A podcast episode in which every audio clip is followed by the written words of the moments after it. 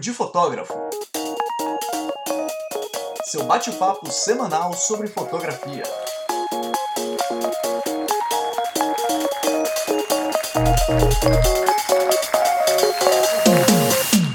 Olá, papudos! Sejam bem-vindos a mais um episódio do Papo de Fotógrafo. Eu sou o Rafael Petruco. Eu sou a Cariane. É, quase você esqueceu o seu próprio nome. É que eu quis mudar um pouquinho. É que como eu Ah, tenho dois, entendi. eu posso alternar, entendeu? Ah, entendi, entendi. Um, um episódio você vai chamar Cariane e outro Ana. Aí Isso, pra parecer que é duas Se falar merda no diferentes. episódio, eu consigo me livrar porque não foi eu que falei. Ah, ok, você tem dupla personalidade. Basicamente. Então vamos pro, pra dupla de recadinhos, porque já perdi a paciência com a sua personalidade de hoje.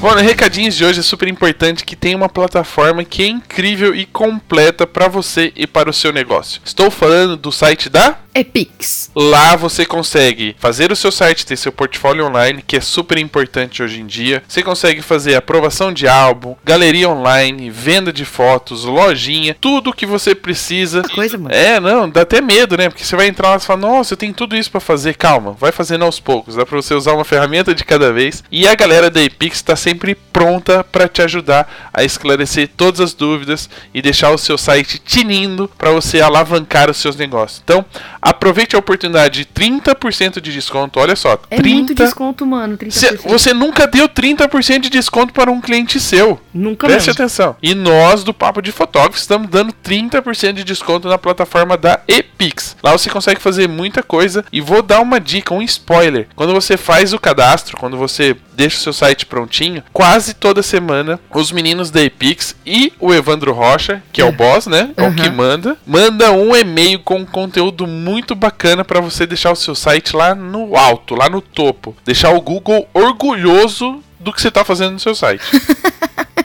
E pior que é verdade, chega aqui toda semana, meuzinha. Toda semana. E até brinco, que assim, eu fico esperando a lição do dia para eu poder fazer para deixar o site tinindo. Então, aproveite lá, entra no site da Epix e use o cupom PDF na Epix, ou seja, tudo do papo de fotógrafo agora está na Epix. Então, se a gente está colocando tudo lá, você também pode colocar, pode confiar. E deve. E deve. Então, 30% de desconto. Corre lá. E é óbvio que a gente não vai deixar as coisas só no online, né? Não é impossível deixar. Não dá. Não, é. As pessoas precisam pegar, apalpar. Não é verdade? Tem, tem. É, é, é Cuidado, É, não, não é tem. tudo, mas algumas coisas pode apalpar. Pode, pode. E é super importante que você tenha um, aí na sua mesinha de centro, né, no seu estúdio, seu home office, onde você quer que esteja. É muito importante você ter um portfólio impresso, muito bem impresso, com uma super qualidade, com opções de acabamento, para que você possa oferecer para o seu cliente que ele confie naquilo que ele vai comprar. E qual que é a empresa que pode realizar os seus sonhos, Ana? Ó, começa com D e termina com Pix. E no Nossa, meio tem na G. dúvida.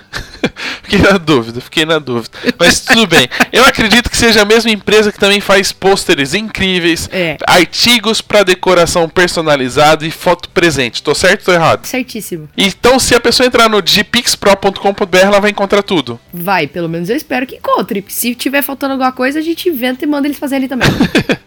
então, eu não sei qual que era a empresa que você estava falando no começo. Começa com o D, termina com o Pix e no meio tem o G, tá certo? gpixpro.com.br e você vai ter todas essas opções. Faça um portfólio para você, coloque um quadro na parede do seu estúdio, que assim que o cliente bater o olho e ver que foto incrível, com certeza ela vai comprar e obviamente vai deixar você muito feliz porque vai aumentar o seu lucro e vai ter a sua foto, seu trabalho espalhado por aí. gpixpro.com.br Isso aí, o cara é de humanas e não sabe separar a palavra, pelo amor de Deus. É, eu não sei fazer continhas de sílabas. Meu Deus. Vamos pro programa, vai, vamos. Vai, vamos bate-papo.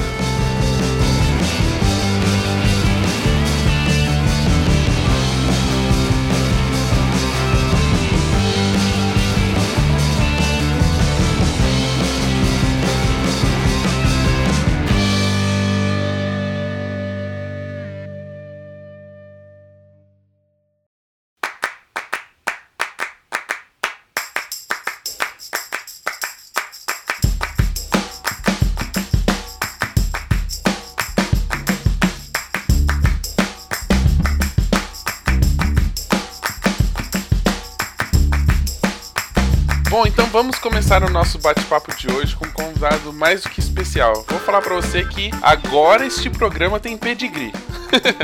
Agora nós temos um nome, um sobrenome de peso neste programa. que honra, gente. A nova geração da fotografia brasileira com um sobrenome que tem muita história e a gente vai conhecer um pouco desses bastidores, dessas histórias de família. Olha o programa da Márcia Goldschmidt aqui. Não vai Ele é novo, mas o nome é velho. É. É isso. Velho não, experiente, antigo. Não tem velho, é antigo. Lourenço, seja bem-vindo ao Papo de Fotógrafo, é um prazer recebê-lo aqui. Estamos curiosos pelos bastidores dessa família que tem um nome super forte na fotografia e que a gente admira o trabalho desde quando a gente começou a fotografar. Então seja bem-vindo. Aproveitando o embalo, diga qual é o seu sobrenome, que as pessoas já sabem qual é, mas diga, vindo da pessoa, né, do, do original aí, fica muito mais bonito. E conta um pouquinho de como é que você acabou se envolvendo com este mundo fotográfico. Bom, vamos lá. É, primeiro é, uma, é um prazer estar com vocês, é uma honra, muito bacana o projeto, muito legal estar nessa conversa. Bom, meu nome é Lorenzo Scavone e eu acabei entrando na fotografia, né, desde cedo, assim. Então, filho de fotógrafo, neto de fotógrafo também. É, eu brinco assim que não teve escapatória. Bom, vamos lá. A minha trajetória com fotografia, ela começou desde pequeno. Então, é, meu pai, fotógrafo, né? E eu lembro que desde pequeno, assim, meu pai já chegava em casa, sabe, com câmera, com equipamento, é, e eu acompanhava ele no estúdio também, é, às tardes depois da escola, eu ficava no laboratório com ele, eu lembro da luz vermelha, eu lembro do cheiro, isso é muito forte, assim, para mim. Só que quando a gente é criança, né, muita coisa parece normal pra gente.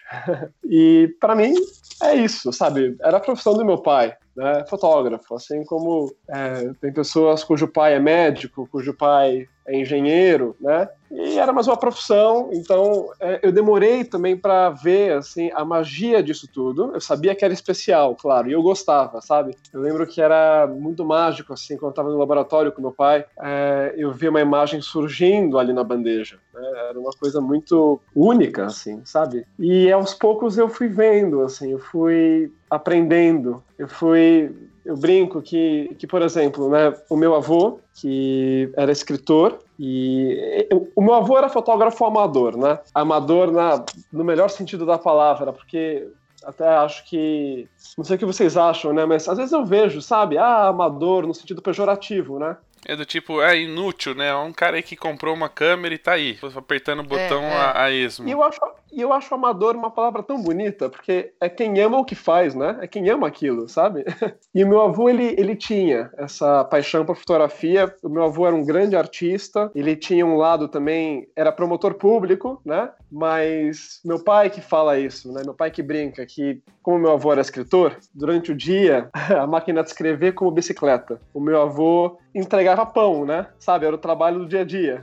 E à noite, essa bicicleta entregava mensagens secretas, entendeu? Porque ele era romancista. Ui, achei que ele era espião. Putz, grilo. mensagens secretas. A gente brinca porque o meu avô, ele, ele foi pioneiro é, de ficção científica no Brasil. Nos anos 50, em 56, se não me engano, ele escreveu um livro que foi um best-seller na época, que chama O Homem que Viu o Disco Voador. E é super legal, porque é uma história meio, meio Júlio Verne, assim, meio aventura, né? Só que é super brasileira a história, sabe? Então, tem o aeroporto de Congonhas, nos anos 50, na névoa. É, putz, é demais, assim. Então, eu acho que tudo isso, né, me abriu portas, assim, de imaginação, sabe? De criatividade. Então, desde pequeno, eu não conhecia o meu avô, infelizmente. Na verdade, eu conheci ele, ele chamava Rubens Teixeira Scavone, né? Eu tenho uma memória só do meu avô, quando eu era muito pequeno, de estar tá brincando com ele no Natal, assim, sabe? Mas é uma coisa muito é, nebulosa, assim, muito, né? Uma memória muito antiga, porque meu avô logo depois ficou doente, então eu não conheci ele, mas eu, eu, eu, vi, né, gente, que privilégio, assim, né, de ter um avô escritor, porque quando eu leio os livros dele, eu sinto que eu tô conversando com ele, sabe? É, é um legado, né? Enquanto nós, como fotógrafos, deixamos pixels hoje em dia, antigamente é, era grãos, ele, de, ele, ele deixava palavras, letras, é, palavras. Ele deixou mensagens, assim, e é uma coisa incrível, porque eu sempre sinto que, mesmo né, eu não tendo conhecido meu avô, eu sempre sinto que ele está comigo, porque às vezes eu abro um livro antigo aqui em casa e tem uma anotação dele, sabe? Tem uma foto dele, tem uma, um pedaço de jornal recortado que ele fazia muito isso, uma notícia. É, esses dias recentemente eu fui fazer um ensaio no centro, fotografia, e a gente entrou num sebo para fotografar. E adivinha qual foi o primeiro livro que eu bati o olho? Era um livro dele, entendeu? É uma coisa muito louca, assim. Eu sinto que ele tá sempre deixando pistas, assim, sabe? Migalhas no chão, né? Pra achar alguma coisa. É impressionante. Mas enfim, aí pra, resumir a história, né? E aí meu pai, ele também pegou essa paixão do meu avô, né? Eles tinham um, um laboratório é, caseiro em casa, aqueles, aqueles clássicos no banheiro, assim, né? Aqueles que você decidiu, você toma banho ou você revela um filme, né? Exatamente, né? Depois você vai ter que escovar os dentes ali na pia que tá na química, né? Mas aí o meu pai, né, ele foi muito forte para ele, né? Porque o meu avô ele, ele foi membro do Fotocine Clube Bandeirantes. Ele foi amigo do Lorca, foi amigo do Giró. Então ele também foi um fotógrafo modernista, né? É, eu acho o modernismo incrível, assim. Acho que foi uma fase muito especial da fotografia, principalmente aqui no Brasil, né? Enfim, aí é isso. Eu acho que depois que meu pai, né, seguiu a carreira dele, a história dele, eu me deparei assim com a fotografia num, num ápice, né, na vida da minha família, porque meu pai teve uma grande carreira, né? Tem uma grande carreira, mas quando eu era pequeno, sabe, o estúdio estava num grande auge, assim, né, de publicidade, então todo dia tinha foto. Então eu lembro disso, assim, sabe? Para mim era que nem um set de cinema, parecia Hollywood, cenário, é, efeitos especiais, né, fumaça, sabe? Tinha muito mocap na época ainda, né, gente? Porque ainda não era digital, né? Então tinha. Eu lembro que meu pai às vezes me dava uns mocaps até, umas coisas, sabe? Era muito legal, assim, né? De, de cenário, de props e tal. Você fala mocap e a galera de hoje vai achar que é algum arquivo PSD do Photoshop que é, só vai Pois lá e... é, né? Explica direitinho isso aí pra galera, pelo amor de Deus. O mocap, gente, era quando você fazia é, algum objeto fake, né? Pra ilustrar numa foto, sabe? Porque às vezes. É, tô até tentando lembrar aqui de alguns mockups, porque sobrou tudo no estúdio depois, sabe? Tem um que eu tenho até hoje, que fica na minha mesa, que é uma lata de sardinha, que meu pai fez uma foto de publicidade, que era uma montagem. Era uma lata de sardinha, como se ela fosse um vagão do metrô. E aí na montagem colocaram as pessoas lá dentro, né? E esse mocap da lata de sardinha teve que ser aberto. Sabe aquela lata que tem uma. Tipo uma alavanca, assim, que você vai girando ela, ela vai não é aquela que você tira a tampa totalmente. É aquela bem uhum. clássica, assim, que você vai enrolando, entendeu? Uhum. Aí o mocapeiro teve que fazer, né? A, a lata de sardinha perfeita, assim, sabe? Ela parece uma. Aí eu deixava na minha mesa até com bota coisinha, assim. Mas era isso. O mocap era, era você construir, por exemplo, né? Uma. Tinha um que era muito legal no estúdio, eu adorava, adorava essa. Era uma parede de tijolo quebrada, falsa. Mas não era tijolo era um plástico assim até, sabe? Tinha que ser bem fino, né? Para não ocupar espaço, para ser leve, né? Para você manobrar ali no estúdio. E ela tinha uma rachadura assim, tinha muito também janela falsa, porta falsa, sabe? Era, era muito legal. Assim. E a galera achando que fake é palavra nova, né? É. Não, e era isso, né? Você tinha que construir, né, todos esses elementos assim, né? Não tinha pós, né, obviamente, né? Então, tinha muito esses truques assim, né? É, isso eu acho muito legal, sabe? Essa parte que é bem, bem de hardware, assim, da coisa, né? Bem física, sabe? De você ter que, né, fazer um cenário ali, colocar uma luz, por exemplo, no, através de uma persiana, sabe? Essas coisas. É, era um trabalho que se passava muito mais tempo no estúdio imaginando como fazer do que realmente é. fazendo, né? Só fazendo. depois, em dois, três cliques, já resolvia o problema. É, hoje em dia é o contrário, né? Hoje em dia você quase que clica para pensar depois, né? Assim, tem uma, uma concepção, mas é o que você falou, Rafa, tinha que pensar muito antes, eu acho. Então, o estúdio era uma coisa assim, quando eu era pequeno, é, ele era muito camaleão, de certa forma, sabe? Cada semana tava de uma cor ou de um jeito diferente, né? Porque... Pra você era meio lúdico, assim, do tipo, é como se fosse um lugar onde você pudesse realizar seus sonhos, porque um dia tava, tinha uma parede, outro dia tinha uma lata de sardinha, era meio que um parque de diversões para você? Não, era, totalmente, assim, às vezes tinha fazer foto com algum bicho, sabe? então, era uma coisa muito mágica, assim, sabe? Parecia. Eu tenho essa sensação, assim, que era uma coisa meio de magia mesmo. Quase que você tirar alguma coisa da cartola, né? É, porque eu acho que fotografia tem isso, assim, né? Fotografia te, te leva, né? Ou te traz quando você está no estúdio, as mais diversas pessoas, situações, coisas acho que essa foi uma das coisas que me, que me chamou, assim, na fotografia, sabe? De você conhecer, né, lugares diferentes, pessoas diferentes, através disso, né, dessa arte maravilhosa. E eu tenho uma história com fotografia. Acho que essa é a mais simbólica de todas, assim, gente. Acho que essa é a mais, a mais forte, sabe? É uma coisa que eu carrego comigo sempre, assim. Bom, vamos lá, vou me abrir com vocês. Eu lembro que. Senta que lá vem a história. Pode sentar na poltrona, no divã do papo de fotógrafo. Exatamente. Eu lembro, gente, que quando eu tinha uns 9 anos, por aí, é, eu lembro que teve a primeira viagem de excursão com a escola, né?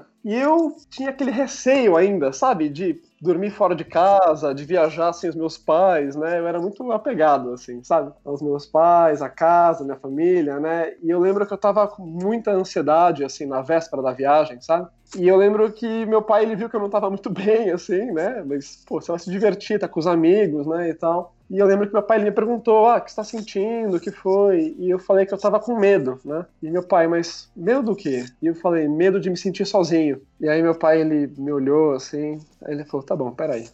aí ele saiu, assim, do quarto, e aí ele voltou com um estojo de câmera. Então, assim, eu sempre pegava, às vezes, quando era pequeno, a câmera dos meus pais, eu tenho uma caixa de polaroids aqui, na minha infância, assim, né? que meu pai me fotografou, tem uma foto que são os meus pais. E, e meu pai escreveu é, que eu fiz a foto, né, por Lorenzo, 97. Então, teoricamente, eu tinha dois anos quando fiz a foto. Eu acho que, não sei, né, três anos, sei lá. Então, acho que só me deu na mão, apertei o botão. Obviamente, eu não lembro, né? Mas essa memória que eu tô contando é a mais forte, assim, sabe? De ter consciência mesmo de que, né, puta, isso é uma câmera, sabe? Isso é, né? É, você tava um pouco mais velho também, mas enfim, aí voltando para essa história. E aí eu lembro que meu pai ele voltou com um estojo de câmera. E ele me deu essa câmera, né? E aí meu pai me disse, ele falou. Olha, quando alguém está com uma câmera, essa pessoa nunca está sozinha. E eu achei tão lindo isso, sabe? É porque não existia celular ainda na época, né? Então, não, não, não tinha. WhatsApp, não tinha nada.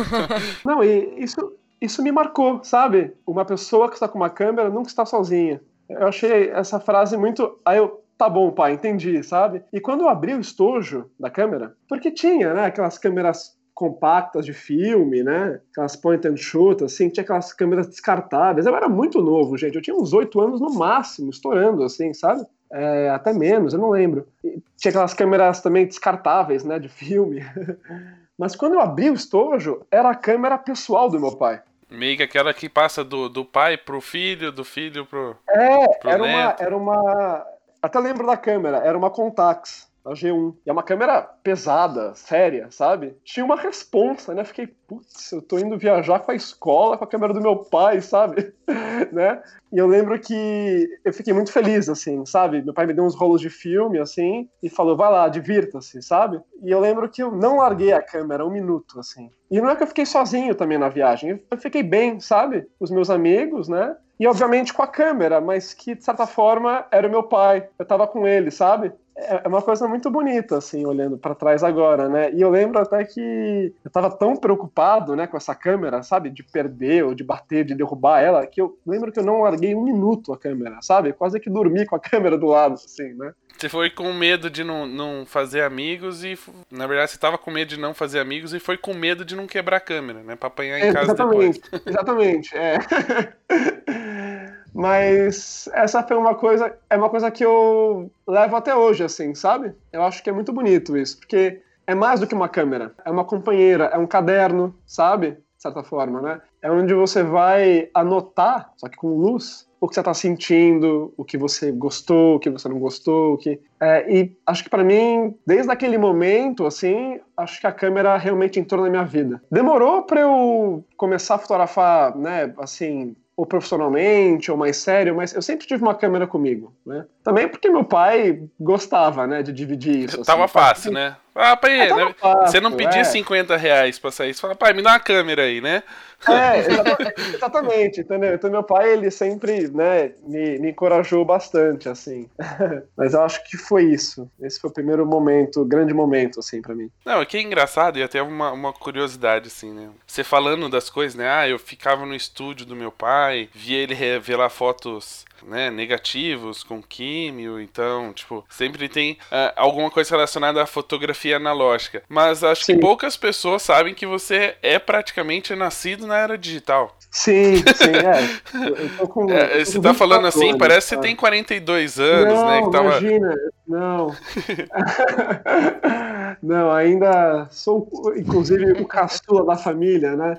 Não, eu peguei bem a transição, assim, sabe? Bem a transição, tanto que é, eu lembro quando meu pai, ele, ele fez a transição, né? Eu lembro que ele falou, nossa, fotografia agora é digital e tal, mas eu peguei muito mais o digital, né? Acho que hoje em dia é que eu até quero resgatar mais, assim, sabe? A fotografia analógica, né? Por causa do laboratório que a gente tinha e tudo mais. Mas essa transição foi muito interessante, assim, né? Mas eu era pequeno, então uma coisa. Mas é, de fato, sou nascido no digital, assim. Eu lembro que eu gosto muito dessa época que era meio híbrido, assim, tudo, sabe? Que você tinha o fax, entendeu? Você tinha uma câmera de filme, mas você tinha aquele, aquele computador, a gente tinha aquele Mac em casa, aquele iMac azul. Acho lindo aquele É, computador, que tem sabe? os coloridos, né? Que eram os colorido, colors. é, é. Era, era uma coisa, é muito anos 90, assim, né? Uma coisa meio híbrida, né? Tinha o pager, né? Eu acho muito bom, sabe? E hoje em dia, né? Imagina, mas enfim. É muito legal.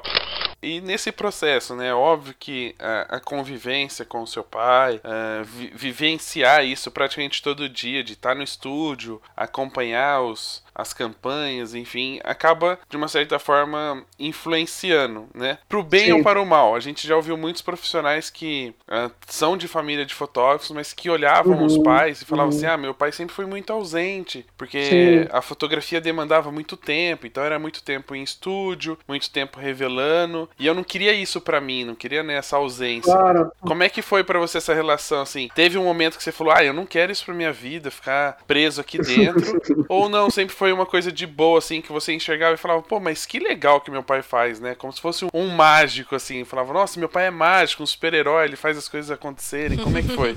Olha, gente, foi assim, né? Então, depois dessa história que eu contei pra vocês, né? é, eu lembro que eu comecei aos poucos, começou a crescer dentro de mim, né? Essa paixão por fotografia, que na verdade não era por fotografia, né? No sentido que a gente fala assim, parece que é tudo, né? Da fotografia, mas era, acho que isso do olhar, sabe? Isso de descobrir alguma coisa, de ir para um lugar diferente. Então, acho que eu passei a minha minha segunda infância, minha adolescência, né? Eu já tinha essa, né? acho que na escola todo mundo sabia que meu pai era fotógrafo, que meu pai às vezes eu estudei numa escola construtivista, né? Que dava muito muito valor à arte. Então meu pai às vezes dava uma palestra, alguma coisa. Então é, eu já tinha isso, sabe? Ah, o filho do fotógrafo, que também é meio fotógrafo, né? Mas eu não, eu não me via muito como fotógrafo, assim, sabe? Mesmo na minha adolescência, assim, eu gostava de fotografar, mas aí volta pro amador, né? Era uma coisa muito amadora, porque eu gostava de fazer, tinha o incentivo do meu pai, mas é, que eu tenho dois irmãos também, né? E os meus irmãos, eles, eles também têm isso, assim, sabe?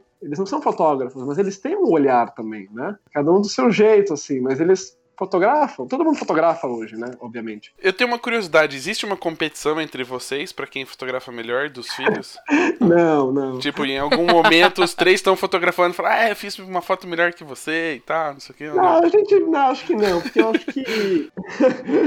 não, é, é- é engraçado isso até porque o meu pai ele me conta que o. Que meu avô e o Lorca faziam um duelo de Rolleiflex lá no Clube Bandeirantes de Fotografia, né? Que tinha essa coisa, né? De. aquela competição saudável, né? Tinha os anuários e tal, sabe? O né, de fotoclubismo. Mas a gente não tem isso porque eu acho que. É isso que eu falei pra vocês, assim, sabe? Eu acho que fotografia é. Pra gente, assim, pra essa família, ela é extraordinária, mas ao mesmo tempo ela é ordinária, no bom sentido, sabe? Então, era muito normal, assim, pra mim. Chegar em casa e meu pai chegar com um cromo, assim, ou com uma prova, falar, ah, olha a foto que eu fiz hoje. Teve uma, teve uma vez que ele mostrou pra mim uma foto que ele fez com o Jô Soares. Eu não sabia quem era o Jô na época, né? Mas é, é tão legal essa foto que é do lançamento, gente, de uma campanha de celular, né? E o celular que estava sendo lançado era um daqueles tijolos, praticamente, né? É, um daqueles que É. fazia parte da parede fake que seu pai tinha no estúdio. É isso aí. Exatamente. Você podia botar ali na, na, na, na parede de cenário que ninguém ia perceber a diferença, né? E, e aí era aquele, imagina, aquele celular que parecia mais um walkie-talkie, né? E aí a foto é o Jô em cima de um carro, tá? E ele tá sentado em cima do carro porque tem uma enchente na cidade. Então ele subiu ali, né? Porque o carro afundou. E ele tá pedindo ajuda ali. E essa foto é um bom exemplo de tudo isso que eu falei. Ela é, foi feita num fundo infinito, imenso, nem foi no nosso estúdio, foi em outro estúdio, meu pai depois me contou. Foi pintado esse fundo, que é uma cidade desfocada, assim, então tem uma arte mesmo, né? E essa capota do carro, gente, olha que legal.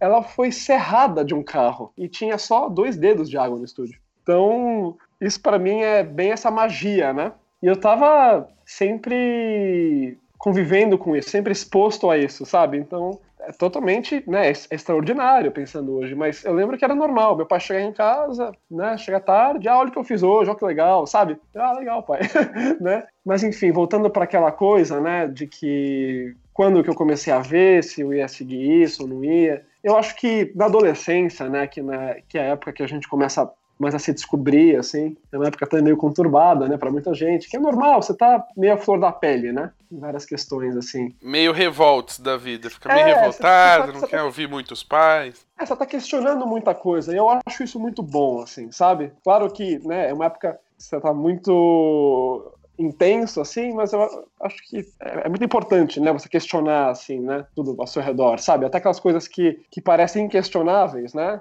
Sabe, valores de família, às vezes, né, ou enfim, é, até seu próprio bairro, cidade, sabe? Enfim, mas essa é outra discussão, né? É uma coisa mais existencial. Mas eu acho que na minha adolescência eu me descobri muito com música, como meio assim de autoexpressão, sabe? Então, eu acho que foi a primeira coisa assim que me veio muito forte veio com uma flecha, assim, né? Eu nunca me vi tocando nada de instrumento, assim, eu achava até estranho, sabe? Achava estranha a ideia tá, de ter um instrumento em casa, porque mesmo a minha família sendo muito artística e tudo mais, sempre foi fotografia, artes visuais, né? Assim, de ter muito quadro em casa. O meu avô pintava também, fazia colagens. E literatura. E por mais que todas as artes elas conversem entre si, né? Às vezes, eu até lembrei aqui de uma, de uma história, tem um, um músico que chama Nick Drake, né? E ele morreu muito jovem, é uma tragédia, assim, um talento maravilhoso. E a família tinha isso, assim, de artes, né? Ele era inglês, sabe? Só que a família queria que ele fosse um músico clássico, entendeu? Tocasse piano. Ele queria tocar violão, né? E o violão, nos anos 60, 70, era meio rebelde, assim, sabe?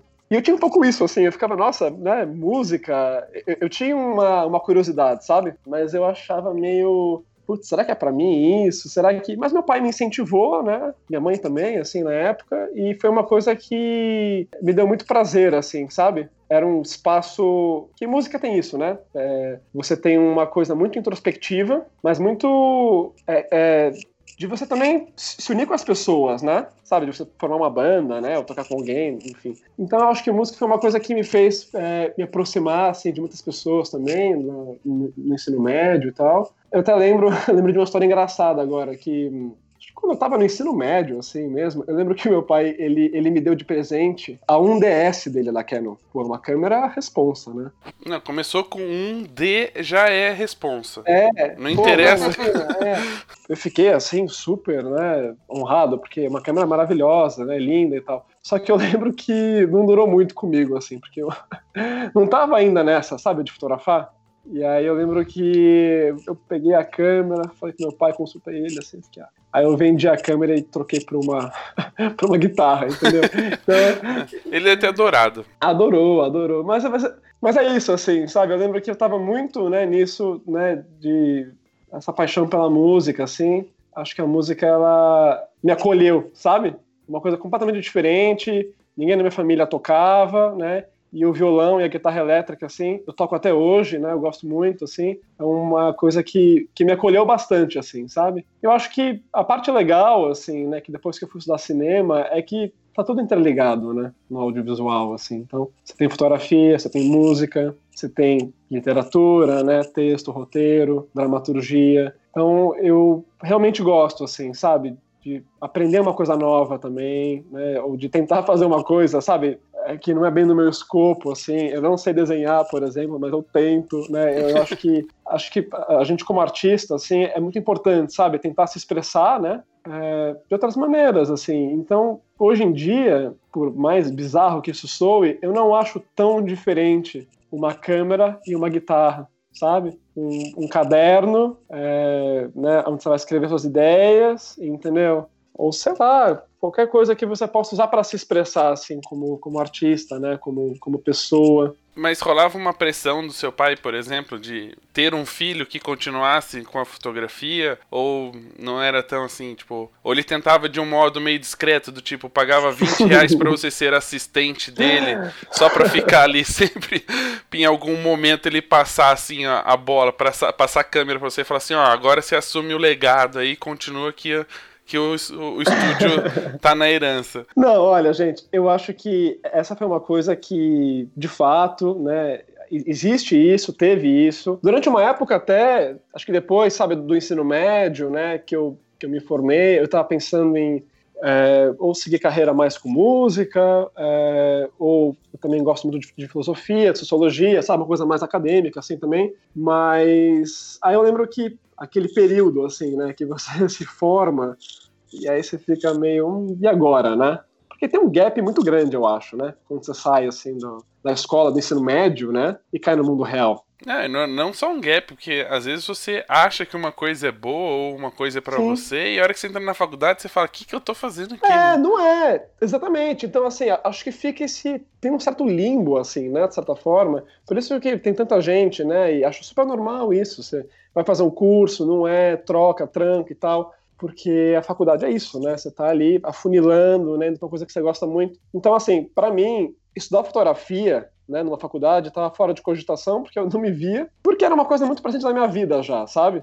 Não é que eu sentia que eu não precisava, nada disso. Eu não sabia quase nada, assim, de técnica. Eu, eu lembro que meu pai, Rafa, ele tentou me ensinar diafragma, ISO, quando eu tinha uns seis anos. Eu travei e eu nunca mais quis ouvir disso, entendeu? Porque né, eu que sou completamente de humanas, assim, parecia um negócio, né, é, sabe, álgebra, né? É, é a mesma coisa quando o instrutor de, de direção vai falar pra você, ó, você tem que trocar marcha, pisar na embreagem, pisar no acelerador, Nossa, virar pra esquerda, tempo, dar seta, ligar né? o para-brisa, olhar o retrovisor. devagarzinho e acelera. Não, super simples, né? E é, e é uma coisa que é super intuitiva, né? Dirigir, por exemplo, né? Mas quando você ouve, né, esses detalhes, você dá uma travada, assim. Então, é, eu acho que enfim, né, depois que eu me formei no, no, ensino médio, eu tava pensando ainda no que eu ia fazer, assim e tal, e aí eu lembro que meu pai falou, tá bom, por que você não vem e fica mais aqui no estúdio comigo, né? Eu achei uma boa ideia, né, porque meu pai e eu, a gente se dá super bem, assim, né, a gente tem uma coisa de melhores amigos, assim, também, essa é uma coisa que eu vou entrar mais daqui a pouco. E aí eu comecei a, a, fazer uma espécie de estágio, vai, por assim dizer. Eu tinha feito estágio já no ensino médio numa produtora de audiovisual, né? Com o Jara Bazanelli, que é um grande artista, que eu admiro pra caramba. É, e aí lá eu fazia pesquisa de referência, fazia a, assistência de direção um pouquinho, assim, também, né? Era super legal, porque é bom mudar de áreas também, e era um set de audiovisual, né? Que é completamente diferente do, do de fotografia. Aí eu lembro que quando eu me formei, eu fui para, né? Eu comecei a ficar mais no estúdio com meu pai. E aos poucos, gente, eu vi que começou a virar um, um emprego quase, sabe? Ficava direto no estúdio. Só e... não tinha salário. Só, só não tinha salário. Ah, era o fazia... famoso você já tem onde e... morar, onde, o que comer, né? É o famoso esse, né? Pra que salário, gente? Exatamente. É. E aí, não, mas aí eu via que né, já, já, tinha virado uma, uma função, de certa forma, assim, sabe? Eu estava aos poucos virando o assistente do meu pai. Eu acho que essa é uma coisa legal de falar, assim, também, que, né, mesmo eu sendo muito novo, né, eu, eu vejo, né, como, como é legal, sabe, o assistente de fotografia, né, você ser assistente, sabe? Porque eu acho que é uma coisa que acabou um pouco também hoje em dia, porque, claro, você tem né, a, a função assistência para um trabalho, para um job, mas você tem a carreira, né, assistente. E grandes fotógrafos começaram assim, né? É quase que o escudeiro do cavaleiro, sabe? É um negócio muito legal, assim. E, e aí eu, quando eu era pequeno, né, gente, é, o, o, estúdio tinha é, vários funcionários, assim, sabe? Né, de secretária, dois assistentes, né? E aí foi mudando, meu pai foi fazendo coisa, mais coisas em externa, né? Foi caindo a demanda para trabalhos em estúdio. E aí eu acabei virando o assistente do meu pai e acabei virando também uma espécie de secretário ali do estúdio, sabe? É, eu organizava os, os workshops para ele também, fazer os, os, orçamentos, fazer um pouco de tudo, assim. era, o, era o faz tudo, né? E aí eu lembro que aí depois eu, eu fui cursar rádio TV mas eu continuei indo no estúdio. Então eu estava de manhã, almoçava, ia pro estúdio e ficava lá até a noite, assim. Então fiquei quase que uns quatro anos fazendo isso, assim, sabe? Só que aí, né, entra aquela coisa que, Rafa, acho que entra a sua pergunta, né, é, disso da pressão, sabe? Ou do, ou do comentário que você já ouviu de é, outras pessoas que têm familiares fotógrafos, por exemplo, né? Porque, obviamente, como toda profissão, né, tem os ossos do ofício, certo? E às vezes pode ser bem estressante e tal. Então, é, ainda mais nessa época, né, que essa transição, sabe, né, da fotografia, do trabalho profissional, dessa queda, né, por de demanda para trabalhos em estúdio, né, dessa essa desvalorização que a gente falou. É, então, acho que eu acabei pegando um pouco esse, esse clima mais tenso, assim, sabe? Às vezes, né, tava meio. Tava com medo de ser demitido, tava com medo do pai É, por pra fora. Exatamente. Falar que não tinha mais dinheiro pra sustentar a família por ser pra fora de casa. Exatamente, tava feio o negócio. Mas é isso, assim, sabe? Às vezes, né, pegava um clima muito tenso, assim, e, e é difícil, vou ser sincero com vocês, é difícil é, você trabalhar, né, com família, né, ou com esposa, marido, é difícil, porque acaba misturando muita coisa, né? São as relações pessoais, são as relações profissionais. Então, eu tive uma fase, assim, que, que realmente foi muito desgastante, foi muito estressante, assim, é, porque eu estava misturando tudo, sabe? E de uma certa forma isso reflete, né, no trabalho, assim, por mais se Reflete. que você é. consiga separar o que é pessoal, o que é profissional, isso reflete na, na, na produção em si, assim, de você não conseguir mais ser tão criativo Sim. quanto era antes, do resultado ainda não ser aquilo que você queria, não conseguir chegar no resultado que você buscava. Sim, é uma coisa que de fato, assim, afeta muito, né? E eu tava vendo que, assim, foi uma, uma fase maravilhosa. Eu, eu não trocaria isso por nada, sabe? Porque, ah, gente, é isso, né? Pai fotógrafo, um estúdio próprio, né? Meu pai, eu sou suspeito, mas ele é um grande artista, ele é muito criativo. É, e eu tive oportunidades, assim, incríveis, eu tive muita sorte, sabe? Eu, eu tive muita, muita sorte porque eu cresci muito no estúdio. Então, eu até lembro que eu fiquei um ano, né? É, entre entre é, o ensino médio, né? E depois de ir para a faculdade. E esse um ano eu aprendi tanta coisa, sabe? Então, assim, desde, né, Rafa, da parte mais prática de fotografia ou de vídeo, sabe? De né, você. Não, você tinha um workshop VIP praticamente todo dia de fotografia, né? Exatamente. Não, e não só da parte de fotografia, né? Você disse que você fazia, cuidava de agenda, fazia orçamento. Então é, não era só o, o- o ato de fotografar, né? Era toda a parte que envolvia a administrativa do estúdio, né? Sim, exatamente, Ana. E isso é muito importante, porque é, é um, é um negócio, né? É uma empresa. E então, assim, é, aos poucos eu fui fazendo mais coisas, sabe? Então, assim, quando eu, eu organizava os workshops do meu pai, por exemplo, ah, era uma espécie de mini agência de publicidade, assim, sabe? A gente fazia um vídeo, fazia um roteiro do workshop, a gente fazia um kit de workshop para as pessoas, sabe? Tinha um Moleskine, um negócio. É, Era muito legal, assim, porque é, é o que você falou, Ana, era uma, era uma experiência muito mais geral, né? Não era só Uhum. fotografia, sabe? É, eu retocava também as fotos para meu pai, é uma coisa que eu faço até hoje, assim, sou retocador dele. E é muito bacana, porque você tem a chance de, de aprender na prática, né? É, no ambiente familiar, mas assim, meu pai é extremamente exigente, né? Como você daria imaginar. Imagina, nem parece. Não, nem- nunca pensei nisso. Não parece, né? Mas porque tem que ser, né? Porque tem que ser. Essa é uma coisa também. Meu pai é, e eu, a gente tinha uma relação é profissional. Então, sabe, suspende ali o pai e filho, né? E fica. é, mas enfim, aí eu lembro que quando eu entrei na faculdade, até eu tava com uma bagagem legal, assim, sabe, da parte prática, teórica de fotografia, né? É, mas também dessa parte mais, sabe, de gestão, de organização, né? De, de workflow também, que eu acho muito importante isso. É, e aí eu, eu fiz pouco rádio e TV, eu não me identifiquei muito com o curso, é, porque eu queria uma coisa mais, mais prática, assim, sabe? Mais estática, né? Mais, mais parada. Você não pode ficar se mexendo muito, falando, não era seu, seu esquema. Seu esquema era apertar o botão, ter lá a fotinho. Não, eu até gostava, assim, sabe, das, das aulas, né, de, de teoria da comunicação, filosofia e tal, mas eu achava ainda muito acadêmico tudo, sabe? E por mais que eu goste dessa parte, assim, né, de, de pesquisa, de leitura, é, eu queria sair, sabe? Eu queria estar no estúdio, eu queria estar em externa, né? Queria estar lidando com cliente já, sabe? Porque eu já tinha feito isso. Então, assim, é, é que hoje é, é, trivial falando, né? Mas eu lembro que quando eu comecei no estúdio, eu ficava meio é, sabe, meio tenso, assim, quando eu ia falar com o cliente no telefone, marcar uma foto, sabe, essas coisas? É, e não, e parece que nós estamos falando de 1980, nós estamos falando é. de 2015, 2014. Não, 2015, Rafa, 2015, 2014, 2015, então. sabe? E para mim foi uma curva exponencial, assim, sabe? Eu vejo como eu cresci, assim, porque eu era até meio tímido, sabe, né, com algumas coisas. É, mas enfim, aí, só para contar mais a trajetória para vocês, né? Aí eu fiquei no estúdio esse tempo. Aí foi em 2015, se eu não me engano. É, não faz tanto tempo. É que eu olho para trás, parece que faz um tempão também, sabe? Que é tanta coisa. Mas eu lembro que eu comecei a. Acho que eu caí na teia da fotografia. Aí sim da fotografia, sabe? Porque antes era isso. Era a magia do meu pai, era aquilo que eu falei, né? Da, da câmera como companheira, sabe? Foi em 2015 que eu comecei a ver o universo da fotografia. O quanto ele é vasto, o quanto ele é rico. E aí que eu comecei, eu acho, a, a criar o meu corpo de trabalho pessoal, assim, também. Porque eu, eu tinha vendido, né, Rafa, a, a, a 1DS, né?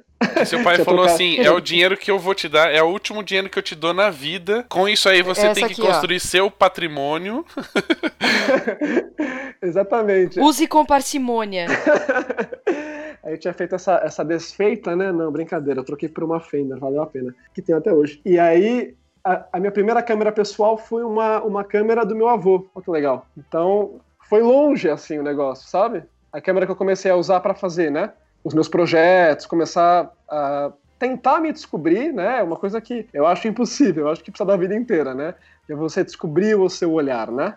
É você se descobrir na fotografia. Você e aí eu lembro que eu estava no estúdio arrumando lá um dia que o meu pai a gente a gente brincava que estúdio era um navio assim, sabe? Quando a gente ah, colocava os fundos e tal, as escadas, né, para colocar o fundo, a gente brincava que era, sabe, içar a vela, né, e tal. Aí eu, eu brinco com meu pai que também eu era o contramestre do navio, sabe? Limpar o convés, né? Deixar tudo bonitinho ali. E, e, aí eu lembro que um dia eu tava organizando o estúdio assim e eu achei essa câmera do meu avô, que era uma Pentax antiga.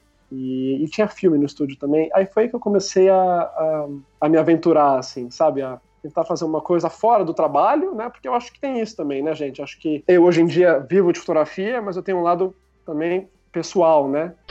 Nesse processo de saída, assim, né? Uh, acho que devem deve acontecer dois, dois, duas pressões aí, né? Uma, talvez, é uma pressão assim, no sentido do seu pai te cobrar, né? Pela bagagem que ele tem, uhum, pelo, uhum. pela carreira que ele construiu. Então, muito provavelmente a expectativa dele sobre você né, deve ser muito grande, ou era muito grande uhum. né, nesse processo. E também uma pressão até do próprio mercado, de falar assim, pô, olha o sobrenome, né? Olha quem é filho de Sim. quem é, né? Como é que você lidava com isso, assim, de, de conseguir superar a expectativa do seu pai e, e de também mostrar para o mercado que você não era o seu pai? Tem isso também, né, Rafa, né, de essa pressão, né, do pai fotógrafo, mas eu acho que a maior pressão, assim, foi de manter o estúdio, de certa forma, sabe? De, né, porque é uma coisa meio tradicional, né, da história da fotografia, sabe? Aqueles fotógrafos do século XIX, que tem um estúdio, né, e tal. Então eu acho que tinha um pouco é, essa, essa pressão do meu pai de, de manter o estúdio, é, também como modelo de negócios, assim, sabe? Então, uma, uma coisa é um carinho pessoal, né? Tem muito também dessa uhum. questão dele ter um carinho, uma claro, ligação pessoal com um isso. Um afeto, exatamente. É. Mas eu sinto que meu pai, ele, ele também queria que eu assumisse o estúdio, né? Dessa parte mais comercial. E assim, não porque, sabe, é, só isso do legado e tal, mas talvez porque meu pai se preocupasse também né, com o meu futuro, entendeu? Né, como carreira, assim, como, como emprego, né? E, e, eu acho que essa fase, né, de você desvencilhar, de você sair do ninho, é difícil pra caramba. E aí, como eu falei para vocês, né, que foi um, um, período muito intenso, assim, né, de, de muitas alegrias, mas também muitas tensões, né, muitas, é, muitos embates, porque eu acho que misturava um pouco isso do, do meu pai. É, isso não, não, não, tem jeito, né, gente? Quando você é, tá trabalhando ali a semana inteira, né? E você mora com seu pai, sabe? Você viaja com seu pai, você acaba misturando tudo, né? O duro é que não dá nem pra dar um perdido, né? Um dia, falar que não tá, É. não tá doente. Uma licença médica, não funciona. Tô com dor de barriga hoje, mentira. Não dá, porque você tá totalmente, né, gente? É, é, eu acho que as paredes, né? é, é, não existem assim, sabe? Entre o pessoal, o familiar, o profissional. É, o, o que é bom, de certa forma, porque você acaba se abrindo muito, sabe? É isso que você, é isso que você falou, Ana. Era um convívio é, absurdo, né?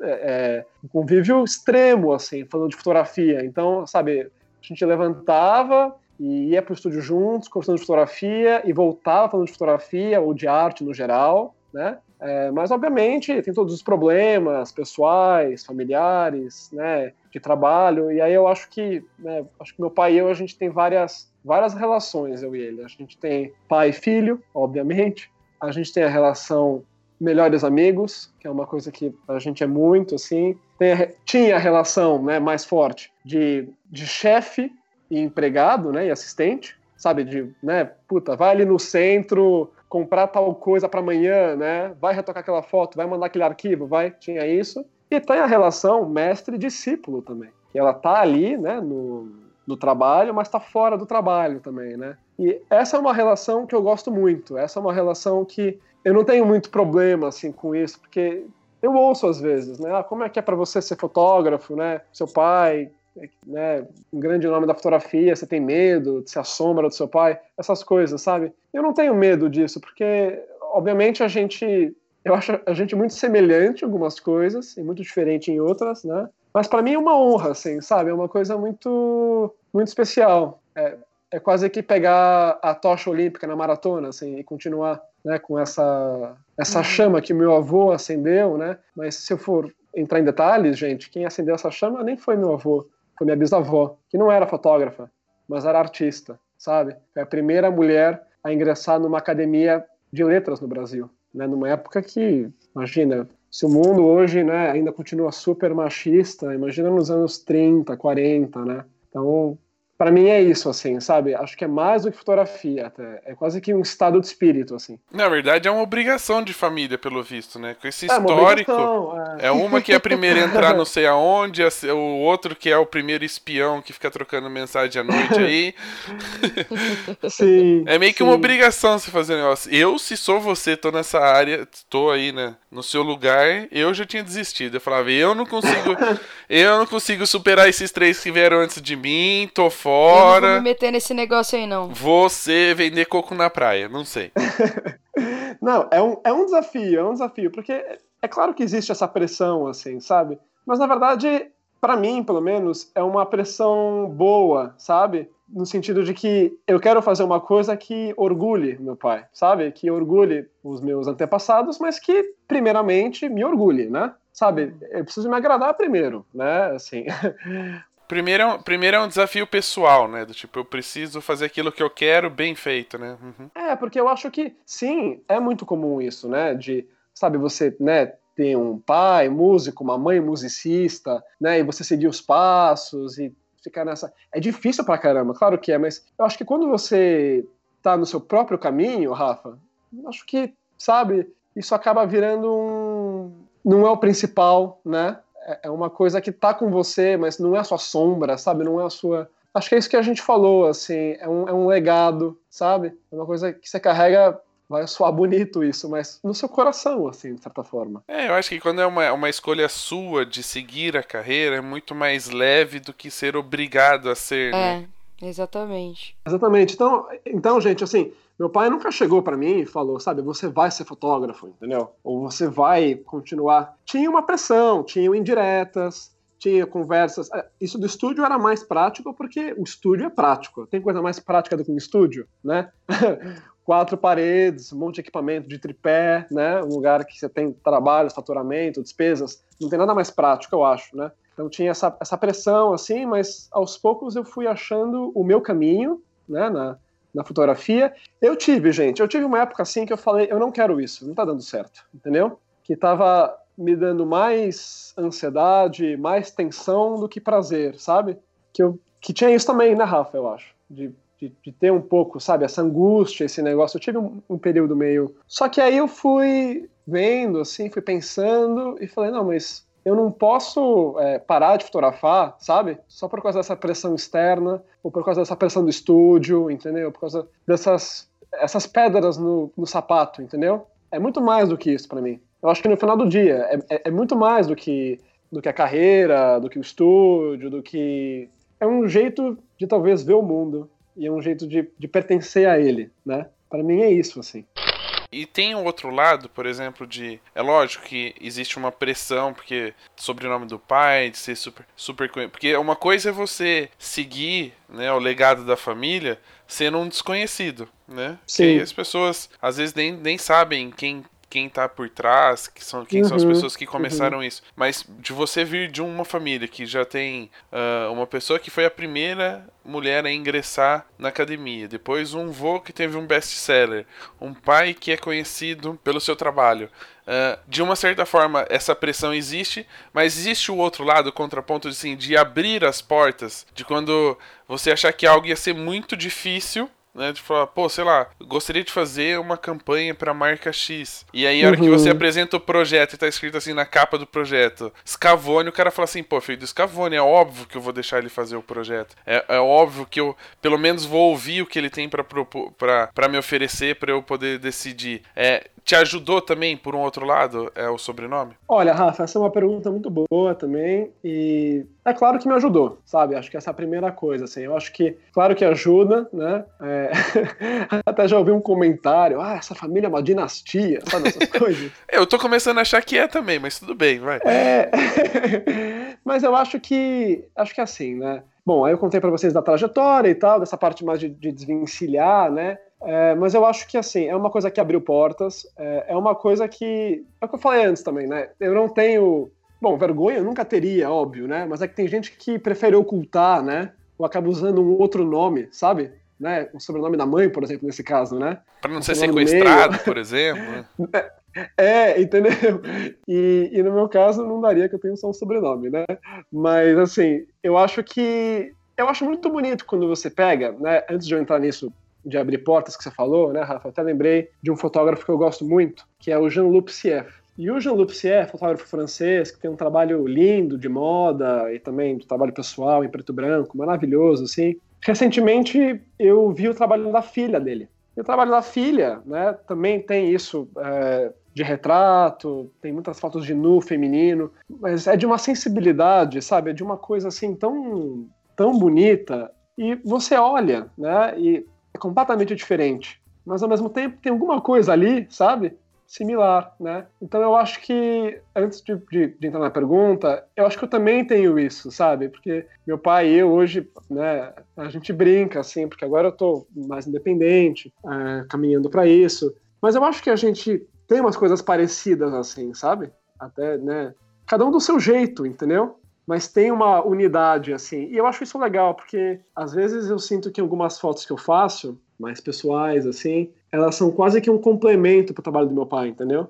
É quase que se, é quase que se eu estivesse continuando uma história que ele escreveu. E eu acho isso muito bacana, né? Você pegar uma história ali que tem um ponto final e continuar ela, sabe? Isso eu tô falando no sentido, né, de, de, de um projeto mesmo, de uma coisa mais prática, sabe? De um ensaio, uma coisa, né? Enfim, de dar continuidade, assim. Você vai lançar o livro Copo de Luz 2? Copo de Luz 2 eu acho que não. Ai, se continuar assim, vai ser mais do que um copo de luz, né? Vai precisar de, um, de uma garrafa, né? Um jarro. Mas, enfim, é... eu sinto, Rafa, que isso das portas que você falou, né? De abrir possibilidades de trabalhos, eu acho que o sobrenome ajuda, né? Obviamente. Mas eu sinto que a maioria, assim, das oportunidades que me vieram foram das pessoas que eu conheci quando era pequeno ou no estúdio, sabe? Que eu tô reencontrando, assim, seis anos depois, sabe? Que eu já tive um contato, assim, ou de que meu pai me apresentou e tal. Então, assim, eu acho, obviamente, que o sobrenome ajuda, né? Mas vira e mexe também, é, às vezes eu caio num trabalho, numa coisa, que as pessoas falam depois, assim, nossa, você é filho de Scavone, né? Mas sabe, já foi encaminhado, já foi feito trabalho e tal. Isso eu acho bacana. Que cai assim, a ficha. É, isso eu acho bacana também. Então acho que assim, acho que acontece os dois, né? Eu até acho, vou contar uma, uma história para vocês aqui, né? Também, assim, é uma coisa mais específica, porque eu acho que só vai se enquadrar, né, Rafa, é, nisso de, de, pessoas que têm algum familiar artista, alguma, né, que tem alguma fama e tal. Mas quando eu fiz a minha exposição no MIS, por conta do, do projeto, né, o Nova Fotografia, uh, eu lembro que uma das curadoras, ela, ela comentou comigo depois, assim, ela falou, ah, só pra você saber, tá, só pra você ficar sossegada, ela falou. Quando a gente olha os projetos, a gente não vê o nome de ninguém. Então, não é que. Pra não dizer que você tinha sido escolhido pelo seu nome. É, isso. É. Então, assim, essa é uma coisa que eu nunca achei, nunca quis também é, acreditar, né? Porque isso, isso eu acho chato, né? Isso eu já acho meio. Mas foi legal ouvir isso também, assim, sabe? Mas tem uma questão também que é assim: a pessoa, ela tem o nome mas ela não tem a competência que as pessoas acham que ela deveria ter, né? E a diferença é que, assim, você tem o nome, mas você faz jus, não é só o nome do seu pai, né? Tipo, você faz o seu trabalho, você faz direito e é reconhecido por isso. Então tem os dois lados também, né? Sim, tem os dois lados, porque é, é isso que você falou, assim, né? Acho que você tem que, de certa forma, você já tem, né? Esse, esse sobrenome ou essa história. Você tem um empurrãozinho, né? Não tem como escapar. você tem, não, você tem, você tem um empurrãozinho. Assim, pensei numa analogia agora, tá? É quase que como se fosse um empurrão na bicicleta, só que aí você tem que, né? Fazer o seu caminho ali, entendeu? Né? Você tem que pedalar também uma hora, sabe? Mas tem um embalo, eu não tenho dúvida. É, essa é uma coisa que. É o que eu falei antes também, né? Acho que eu tive muita sorte, assim, porque as pessoas também que eu conheci, sabe? Eu lembro que meu pai recebeu em casa o René Burri uma vez. Era um fotógrafo suíço da Magnum. Trabalho incrível. Eu era muito pequeno, mas ele estava lá em casa, entendeu? Só depois que foi me tocar, né? Era o René Burri. É, ou a, a Mary Ellen Mark, que, que deu um workshop no estúdio, a gente cedeu para ela o estúdio, então foi muito bacana também, tem um trabalho lindo. O Walter Carvalho, que também é amigo do meu pai, depois eu até cheguei a estudar com ele, cheguei a encontrar ele mais vezes. Então, assim, é, é essas, esses encontros para mim, né, são que nem tesouros, assim, porque são heróis também, né, então eu acho que... E poderia ter acontecido tudo isso na sua vida e você ter virado médico. Poderia. Então, mas um médico que sabe fazer um corte praia. artístico, né? Que passa o bisturi com precisão e a cicatriz parece um quadro. é, não, mas poderia, né? Porque, é, além disso, né, de essas portas que o sobrenome abre do legado, eu acho que foi, foram as oportunidades das pessoas que eu conheci por conta do meu pai, por exemplo, né? Que iam lá no estúdio, que meu pai fotografava, sabe? Meu pai fotografou o Pelé, né? Então foi uma forma também de conhecer, sabe? Pessoas ilustres, assim, né? Celebridades, artistas. Eu lembro quando eu conheci a, a grande fotógrafa americana, a Marianne Mark, que é uma mulher que eu admiro muito. O René Burri, quando eu era bem pequeno. Então, para mim, isso não tem preço, assim.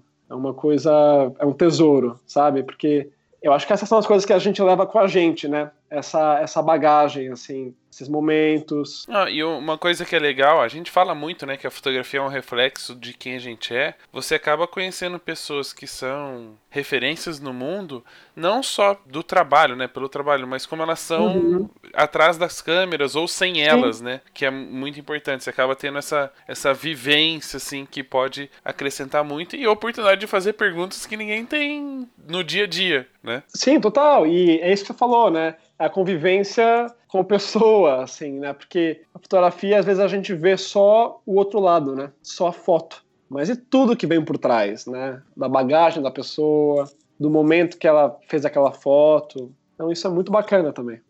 Pulando um pouquinho, a gente falou bastante do, do seu envolvimento familiar com fotografia das histórias. Uhum. Uh, tem uma coisa que eu acho que poucas pessoas tem, tem conhecimento, porque o seu pai é conhecido como um fotógrafo retratista, né? A gente pode citar aqui milhares de celebridades que ele já registrou aí durante toda a carreira, mas que ele tem um trabalho autoral que ele faz aí ao longo de todo esse tempo que ele fotografa e que poucas pessoas conhecem ou têm acesso ou descobrem que ele faz. E você acabou meio que puxando mais para esse lado do autoral do que o retrato. Tem algum motivo especial? Ou você faz o, o que ele faz ao inverso? Na vez de você você faz faz retratos, mas não divulga tanto, procura mostrar mais o autoral. Como é que é essa, como é que foi essa escolha, essa decisão de sair um pouquinho das pessoas e tentar registrar o mundo de uma outra maneira? Legal, vamos lá. Então, Rafa, essa também é uma pergunta bem legal, que é uma coisa que eu ouço bastante, assim, sabe? De que, ah, seu pai é Márcio Scavone, né?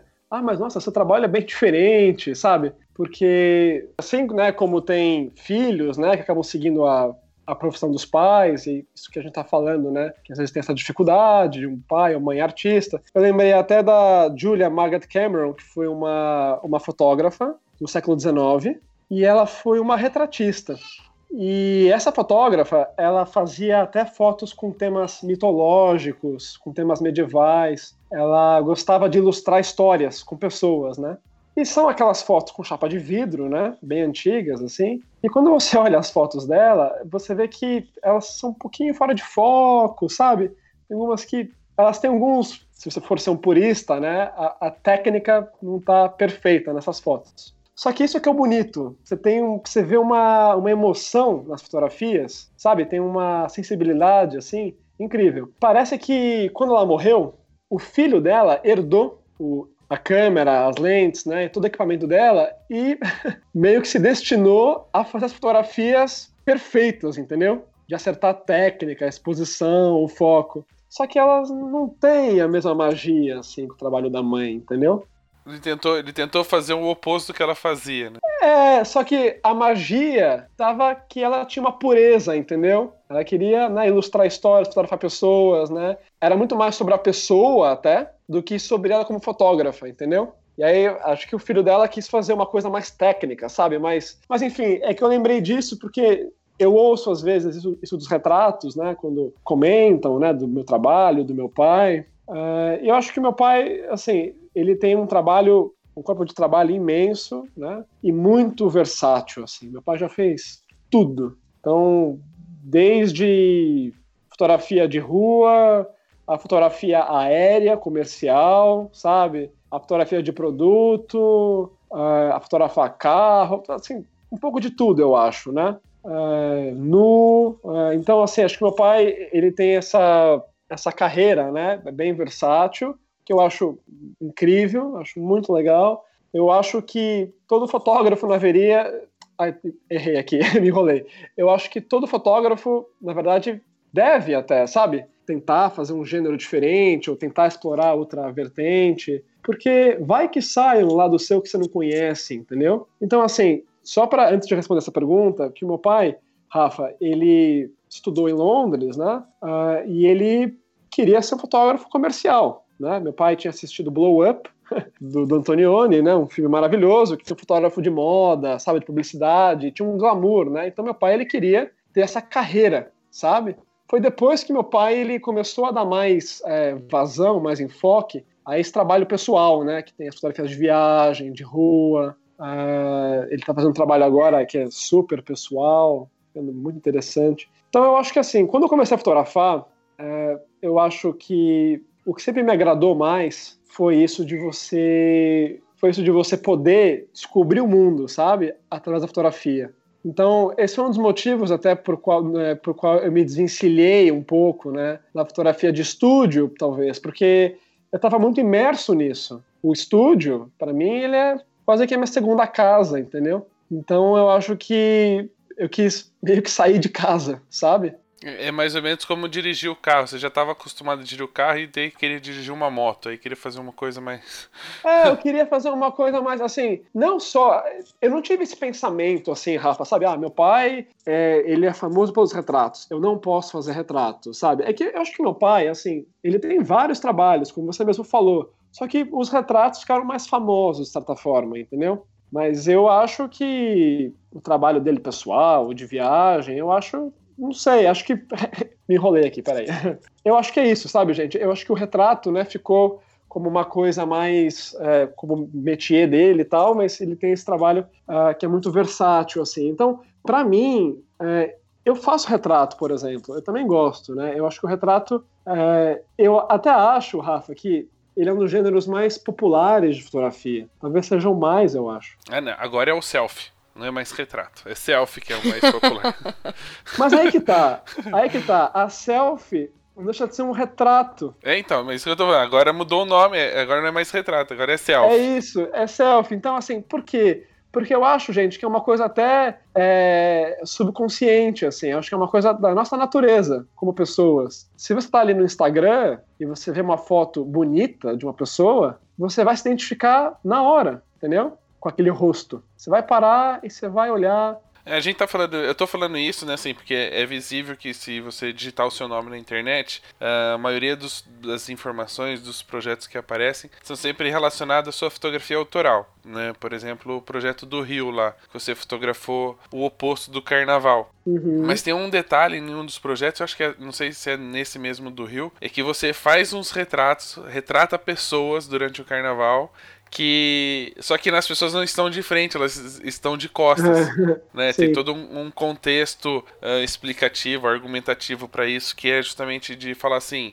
uh, no momento que elas estão de frente olhando para mim, eu estou representando uma pessoa, uhum. e quando eu, eu fotografo elas de costas, é, é um arquétipo, né? Ou seja, pode ser qualquer pessoa que Exatamente. se encaixa nisso.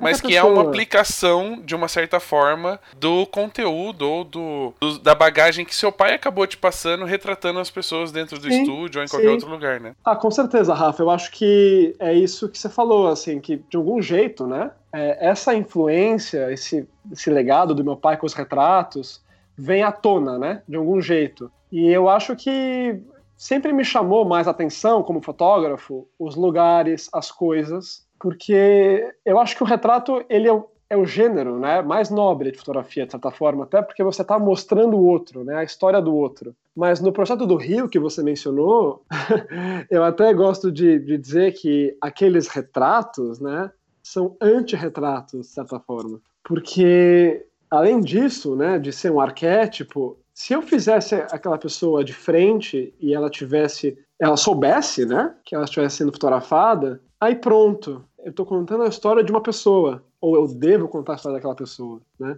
Ou a história que ela quer que você conte ou naquele que eu momento. Conte. Exatamente, né? Então, assim, né, é até furtivo, né? É até meio, né, é, covarde, de certa forma, você fotografar as pessoas de costas, né? Mas é o que eu quis contar naquele projeto. Porque tem uma covardia, mas tem uma coragem, né, de você botar alguém de costas, né? E eu quis colocar aquelas pessoas com a mesma dignidade se eu fizesse um retrato e elas estivessem posando, entendeu?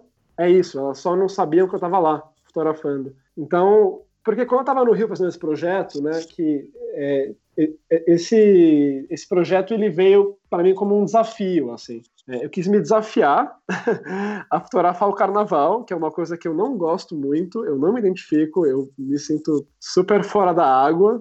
Nossa, mas eu achei que você era um pé de valsa, um pé de samba. Não, é, nada. Olhando pelo seu perfil, você olha, olha assim a pessoa. Não, é, Nossa, é, é, um perfeito passista. É um perfeito passista, nada disso. Não tem cara de perfeito passista nenhum. não, é só. É só a cara. Eu sou Juro, acho o carnaval legal, mas é uma coisa que eu não me identifico, sabe? Não, não gosto, não. É, eu acho que é aí que veio o desafio. Eu estava no Rio de Janeiro, carnaval no Rio é uma experiência única, né? E eu falei, tá bom, o que, que eu vou fazer aqui, né? Ou eu vou ficar longe disso tudo, ou vou entrar nisso tudo, né? Entrar nesse furacão. E aí foi o que é, eu quis fazer. E aí, de novo, né, que entra isso da, da câmera, né? Como companheira para uma aventura que você nunca teria sem ela. Então, eu não teria, gente, indo, indo pular carnaval, sabe, entrando nos blocos sem a câmera. Porque eu tava com vontade, né, de, de fazer esse desafio. Passar ali cinco dias, né, quase, durante o carnaval. Eu ficava o dia inteiro na rua, sabe, naquela festa toda, né? Então, certa forma, eu curti o carnaval, só que com a câmera na mão, né? E, e aí eu, eu quis fazer uma coisa mais abstrata, né? Porque é, é fácil, né? Você. Não fácil, né? Porque isso também exige um, um desafio e tal, mas digo, o carnaval ele é uma coisa muito extrovertida, né, gente? Então, assim, é, de certa forma, você acaba vendo as fantasias, as pessoas e várias situações engraçadas, né? Você consegue fazer uma coisa a lá Martin Parr, assim, né? Dá pra fazer, ter umas situações bizarras, assim. É, já tem o estereótipo do carnaval, né? Você já mais ou menos sabe o que vai acontecer, o que pode encontrar, como vai encontrar. Uhum. É, porque é uma coisa que as pessoas se libertam muito, né? Que o clima na cidade muda muito. Uh, mas eu quis fazer uma coisa muito mais abstrata, muito mais sóbria, de certa forma, porque eu também estava sóbrio, tava, né, eu estava trabalhando ali, entre aspas, é, eu quis fazer uma coisa mais estética, mais esteta, assim, sabe? Por isso que eu tive a, a ideia de fazer os dípticos, né, fazer uma coisa mais geométrica, e eu quis fotografar as pessoas que nem coisa, e as coisas que nem pessoa. Foi isso. Espera aí que eu tenho que criar uma bibliografia nesse post para explicar o que, que é díptico. Díptico, vamos lá. díptico. O díptico, ele é uma imagem formada por duas imagens. É basicamente isso. É quando você faz um, um tableau, né? Tableau que vem da palavra em francês, né? Quando você monta um quadro uh, e você coloca duas pinturas ou duas fotos e elas estão compondo uma imagem só. Então, um díptico em fotografia seria duas fotos dentro de uma moldura, né? É, Só para então... avisar que não seria o que a galera faz no feed do Instagram, é que dá continuidade, né? Podem ser é, imagens não, não de é. coisas diferentes. É a Exatamente, mensagem é. que é próxima, que é parecida. É, seria você fazer uma foto no Instagram com duas fotos, né? Você está uhum. ocupando ali o espaço de uma imagem com duas imagens. Tanto que uma curiosidade, né? Vou deixar aqui. Tem o tríptico também, né? Que é uma coisa que é muito utilizado em arte sacra, né? Que são aquelas figuras, né, santas, e tem aquela, aquela portinha aberta com desenhos, né, que é um tríptico. Tem três imagens ali, né, do meio. É, eu, eu acho o díptico muito legal, assim, eu acho uma, uma forma muito interessante de você contar uma história, porque essas fotos, elas foram pensadas para coexistir. Então, se você tirar elas, eu acho que elas funcionam. É, eu tentei né, montar esse projeto com fotos igualmente fortes, mas para mim desmonta, sabe, o projeto? Porque são fotos que foram feitas para conversar entre si. E é por isso que elas são dípticos, porque se eu colocasse uma moldura, né, nessas duas imagens, eu podia fazer isso, eu podia colocar, né, as duas fotos, uma do lado da outra, é, cada uma com, uma com uma moldura. Só que a moldura, ela ia agir como um ponto final. Ela ia, a história da, da foto acaba ali, né? E eu acho que no díptico você só dá um espaço, você só dá uma vírgula ali, sabe? É tipo como se fosse folhear uma revista, você vê uma página e logo é, em seguida vê a É uma página dupla, exatamente, Rafa. Ah, no livro você tem muito díptico, né? Na revista também, você abre ali, é, o seu olho já vai. É, o seu olho já vai fazer a leitura daqui, né, é, daquela dupla. Depois que você vai para uma imagem, aí é outra, mas é uma dupla que está conversando muito bem ali, né? E isso traz um, uh, acho que um peso diferente para as imagens. É, é, nesse projeto que ele, ele começou porque você, olhando pela janela, dividiu a areia do mar com o mar, né? A areia com as pessoas e o mar, ou, ou é outro projeto? É esse projeto, é esse projeto, Rafa. É, esse projeto eu eu tava pensando, né? O que, que eu ia fazer lá no Rio, né? No carnaval. Olhando que que aquele povo, aquele lá embaixo, falar, ah, meu Deus do céu, o que, que, que eu vou fazer? O povo tá fazendo o que eu não quero fazer junto, né? Não, eu, eu, ficava assim, sabe? O que, que eu tô fazendo aqui, né? e, e aí eu, eu tava na casa de um amigo, né? É, e é um super apartamento, assim, uma puta vista, né? E eu vi essa imagem, eu vi é, a sacada, né? É, era de vidro a sacada embaixo, mas ela tinha uma parte de metal preta. E eu olhei assim e eu falei, ah, isso aqui tá interessante, aqui tem coisa, né? Aí eu peguei minha câmera e aí quando eu fiz aquela foto, eu pensei nisso, né? De como o Rio é uma cidade de contrastes, né? O Brasil no geral. Né? Mas o Rio, especialmente, porque eu acho que o Rio ele tem uns contrastes muito visíveis, assim, gente, sabe? É, então você tem um contraste. Geograficamente de... ele já é assim, né? Exatamente. É, a, é a é favela eu, na é, é montanha e o mar a já. A tipo... montanha e os prédios, entendeu? Né? Os prédios e o mar. Você vê, né? Você pode estar ali em Ipanema, né? Num hotel cinco estrelas, sei lá, e você vê o morro, né? Você vê a favela. Então, o Rio ele tem isso, de, desses é, contrastes eles coexistirem e eles serem visíveis. Então, foi isso que me disparou a ideia de fazer esse projeto e de montar dípticos que ou eles têm é, esse que nessa primeira foto, né, que você tem o mar vazio e a praia cheia, é, você tem uma que você vê o arco da Lapa cheio, né, é, e a outra é um campo de futebol vazio, né, e futebol é uma coisa super brasileira que sempre tem alguém jogando, né, uma, uma partidinha, né. Então eu, eu quis trazer isso assim nesse projeto. Falando um pouquinho de projetos autorais, né? É óbvio que uh, isso dá um episódio inteiro pra gente falar, mas olhando para você que é uma pessoa nova ainda, né, de pouca idade, com uma bagagem cultural que vem desde a bisavó e, e que traz tudo isso para fotografia e que só de olhar numa janela, pela janela, já criou um projeto autoral de fazer separações e tal. Para quem hoje está em busca de desenvolver algo autoral, justamente para sair da mesmice do dia a dia, para não fazer aquilo que está acostumado a fazer, tem alguma dica, alguma coisa que você possa falar assim, olha, faça isso que muito provavelmente você vai encontrar um caminho para um projeto autoral. Tem alguma coisinha que você pode ajudar quem está ouvindo para desenvolver uma coisa que saia um pouco da rotina? Legal, ótimo. Olha, gente, eu é, tinha um pouco também, quando eu comecei a, a me dedicar mais à fotografia autoral, né? ainda era muito difícil, muito misterioso esse processo, sabe, de fazer um ensaio, um projeto, porque quando você faz um texto, né, uh, ele, é, ele é mais linear, né? Você está escrevendo, né? Tem um começo, um meio um fim. Mas o ensaio também tem isso. Só que como é visual, às vezes a gente tem um pouco de dificuldade em montar essa, essa narrativa. Então, assim, para mim foi um processo longo, assim, para fazer meu primeiro projeto, que foi esse do Rio, mas eu tenho algumas coisas para falar, assim, que foram coisas que me ajudaram, sabe? A, a trabalhar mais esse lado, né? É, eu acho que a primeira coisa, assim, é que hoje em dia, né, ainda mais com o digital, eu acho que a gente faz muitas fotografias, né? Essa foi uma coisa que eu fiquei pensando hoje até de manhã, que fotografia, como qualquer arte, qualquer ofício, você tem que praticar. E o bom da fotografia, ainda mais digital, é que você pode, fotogra você pode praticar isso quase que sempre, né, Rafa? Você pode praticar com seu celular, né? Você pode praticar sem a câmera, só olhando. É, mas eu acho que é muito importante olhar fotografias. Eu acho que essa é a primeira coisa que eu, que eu diria, assim, sabe? Eu não acho que é só olhar no Instagram, na internet, no Facebook, porque ali você está exposto a muito ruído, entendeu? No Instagram, você vai ver outra coisa que não tem nada a ver depois, você vai receber uma mensagem, você vai ver uma imagem solta. Eu acho que, assim, a internet, ela abriu é, uma possibilidade muito boa, que é de que, hoje em dia é raro, né? As pessoas, elas terem uma biblioteca de fotografia, sabe? De você ir lá e comprar livro de fotografia, né? É, tem um mercado que está um pouco em crise, né, do fotolivro e tal, é, que muita gente quer publicar, mas você tem que também é, comprar, né? Você tem que fazer esse, isso. É, o Marcos Varanda, é, amigo querido, ele falou numa, numa palestra, né? Pô, você quer publicar um livro, mas você tem que também comprar os livros, né? Você tem que fazer esse, esse mercado é, aquecer. Praticamente um Herbalife da fotografia. Para você vender o seu livro, você tem que comprar o livro do resto da pirâmide.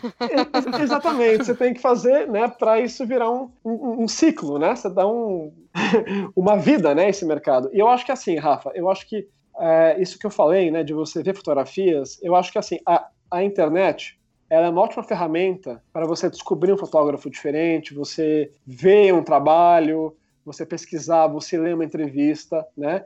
É, o que antes você teria que comprar um livro caro, pegar um livro emprestado, ir numa biblioteca. Só que eu acho que você pegar um livro de fotografia é uma coisa incrível. Eu acho que essa é a minha primeira dica, assim, sabe? É você se dedicar e estudar fotografia. É você pegar o livro de um fotógrafo, uma fotógrafa que você gosta, admira, e você devorar ele, assim. Porque tudo ali tem um porquê, entendeu? Tudo ali foi pensado, a capa, a tipografia, a disposição das imagens, a ordem delas, o tamanho delas. Então, foi isso que, que me fez ver, Rafa, é, que me fez começar né, a trabalhar nos meus projetos autorais. Então, porque eu penso muito no projeto, que várias pessoas me perguntam isso até, né, por causa da, da exposição. O Nova Fotografia é uma coisa também que eu encorajo muitas pessoas a, a entrarem, é um edital muito bacana. E o bacana dele também é que não é só as fotos, mas é o porquê do projeto, é, é o projeto expográfico, sabe? Então, você cresce muito como artista, né? Porque você está dando vida a uma ideia. Então eu acho que essa é a primeira coisa que eu tenho a, a, dizer, assim, acho que é você estudar fotografia, é você pegar os livros, é você entender por que daquela ordem das coisas, né, uh, enfim. E eu acho que a outra coisa também é você realmente se libertar, assim, sabe, de, de técnica, é você se libertar de equipamento também, que eu acho que é uma coisa que eu acho que hoje a gente está num, né, numa era de ouro, assim, de tecnologia, né? Os celulares são tão bons assim, você pode fazer um projeto com celular se quiser. É, mas eu ainda acho que muita gente. É, eu mesmo demorei para me libertar, assim, sabe? De, de conseguir é, ser menos purista, de certa forma, assim, né? E de usar Ou ficar usando como muleta equipamento, né? Do tipo, ah, só vou fazer a hora que eu tiver uma câmera na mão. Sim, verdade. É, essa, essa é uma coisa que eu acho bem perigosa, assim. Eu acho que sim. Eu, eu, eu inclusive, gosto bastante de equipamento, acho super legal. Uh, mas eu acho que ele tem que te ajudar a ver o mundo, entendeu? A câmera tem que te ajudar a ver o mundo. Ela não tem que limitar como você enxerga ele. Eu acredito nisso. Eu vou, assim, eu vou citar um, um, A gente fez um vídeo pro YouTube agora, do Fotograficamente Incorreto, onde a gente fala que um dos erros nosso é, é, estudar muito fotografia, né? Porque isso acaba elevando talvez o nosso nível de fotografia e que algumas pessoas não compreendam ou não entendam, enfim, alguma coisa assim. Mas eu acho que uma coisa que talvez faltou pra gente citar foi justamente uhum. essa questão do. Ah, é óbvio que equipamento é importante, né, em questões técnicas, uhum. né, de ISO, uh, abertura, velocidade, captação Sim. e etc. Mas eu acho que aí a gente começa a se preocupar, quando a gente está muito ligado a isso, a gente começa a se preocupar muito em na, na perfeição da imagem, né? Uhum, do tipo, sim. porque eu sei a melhor técnica, porque eu sei qual é o melhor equipamento, ou porque eu tenho o melhor equipamento, eu fico em busca da imagem perfeita. E na uhum. verdade, às vezes, o melhor da imagem está na imperfeição dela. Sim, ela tá muito mais no momento, sabe? E essa é uma coisa também, Rafa, que se você vê os fotógrafos né, é, antigos, assim, né, é, até dos anos 50, 60, sabe aquelas fotos com filme meio fora de foco, meio tremidas, mas elas não perdem, entendeu? Ah. É, não, basta a gente prestar atenção hoje, se você fala quem são os fotógrafos de referência, ou qual, quais são as fotografias icônicas, quantos anos tem fotografias icônicas, ou seja, uh, mesmo com toda a tecnologia que a gente tem hoje, com a quantidade de fotógrafos que nós temos hoje no mundo, com a quantidade de pessoas talentosíssimas, uhum. né, fotografando aí as mais diversas áreas, a gente não tem hoje uma pessoa que a gente fala assim, sei lá, na atualidade, pô, o cara acabou de fazer uma foto icônica que vai durar pra história história inteira. Hoje em dia, você diz? É, a gente não consegue identificar uma. Eu não sei se é porque é. pela quantidade de imagens que a gente tem disponível é difícil da gente encontrar, ou porque no final das contas realmente não tem uma que tenha uma, um, uma base que pode se tornar uma imagem icônica nos próximos anos, entendeu? Olha, esse é um, é um, é um papo, né? É bem interessante, assim, porque eu concordo e discordo porque eu acho que. Vou jogar uma polêmica aqui para vocês, né? Eu acho que essa sensação que vocês têm, que é, faz todo sentido, que eu também tenho isso, é que tem duas coisas, né? Acho que primeiro que essas fotos icônicas, elas já estão com o tempo agora, né? Elas, a história deu um, um peso para elas também. É óbvio que tem fotos que, na hora que elas foram feitas, já iam marcar, né? É a foto da Terra vista da Lua, entendeu? É uma foto, é o retrato do René Burri Che Guevara, entendeu? São fotos que você sabe que vão passar, né, o teste do tempo. E eu acho que hoje, é, o que acontece? A gente está soterrado, né, de informação, de imagens. Então, muitas dessas imagens icônicas, Rafa, eu, eu acho que elas se perdem, assim, né? É, porque você tem isso, você tem é, é o que vocês falaram, né? É muita gente, é muita informação, é muita, mas que talvez com o tempo, vamos ver, né? Essas imagens icônicas, elas elas fiquem, sabe? Porque, por exemplo, né? Eu até lembrei aqui do, do Francisco Proner, que é um fotógrafo muito jovem, né? Fotógrafo documental, que ele fez aquela foto que ficou muito famosa, que até ilustrou a, a capa dos jornais, que de quando o Lula foi preso, né? Quer dizer, ele, ele ia ser né, preso, ele lá no sindicato, sabe? E sim, sim, aquela queriam, de cima, né? É, é e, e, as pessoas não queriam deixar né, o, o Lula sair, né? E o Francisco ele fez uma foto de cima, né?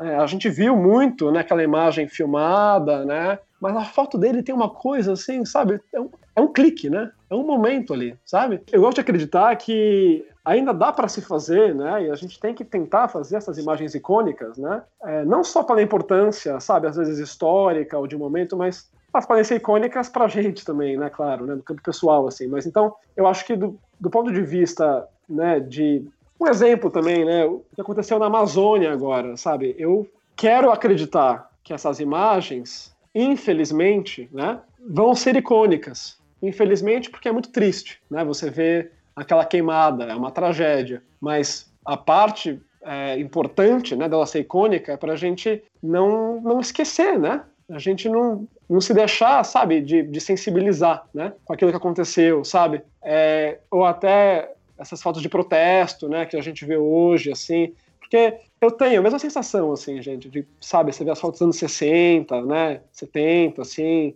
de protestos, né, de guerras, e a gente fala, nossa, quanta imagem icônica, né? Mas eu, eu realmente acho que é isso, assim, eu acho que tá muito soterrado hoje, entendeu? Eu acho que eu, eu vou um... te jogar uma outra polêmica. Né? Primeiro que assim, eu acho que hoje o que seria imagem icônica, se existe, ela tá lá no meio das cartinhas do sorteio da Xuxa, sabe?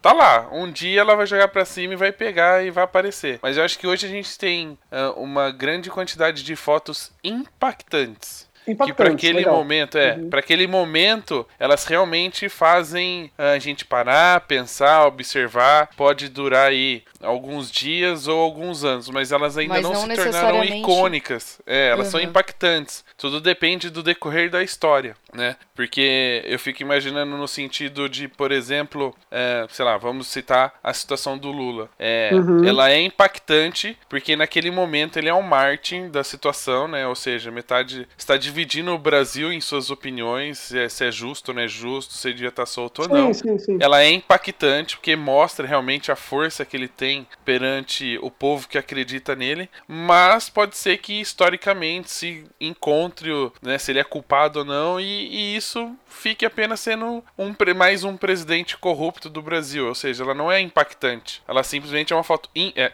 ela não é icônica, ela é só uma foto impactante, impactante, para um período. O que eu faço análise hoje, por exemplo, é de fotos. A gente, a gente não estuda fotografia hoje uh, baseado em fotos atuais, por exemplo, né? Você vai discutir movimento, é aquela da fotinha da bicicleta passando na ruazinha. É, você vai discutir momento, é o carinha pulando com o guarda-chuva na poça d'água. Você vai então é sempre assim, a gente está sempre estudando fotos mais antigas, né? Mesmo tendo toda a tecnologia que a gente tem hoje. Então eu, eu ainda acho que uh, falta talvez uma bagagem para esse para esses fotógrafos da nova geração de realmente pensar em construir uma foto icônica, ou uma história icônica, ou um livro de milhares de páginas. Que quando a gente uh, vê livros de fotografia de profissionais que são reconhecidos, são livros grossos, pesados, com imagens fortes em todas as páginas. Uhum. E quando a gente fala de, de fotógrafos mais atuais, a gente está pulando mais para um livro didático de fotografia, uhum, uhum. né, do que um livro realmente de fotografia. É que eu acho, Rafa, que é isso que você falou, assim, eu achei bem interessante isso que você disse, de uma imagem impactante, né?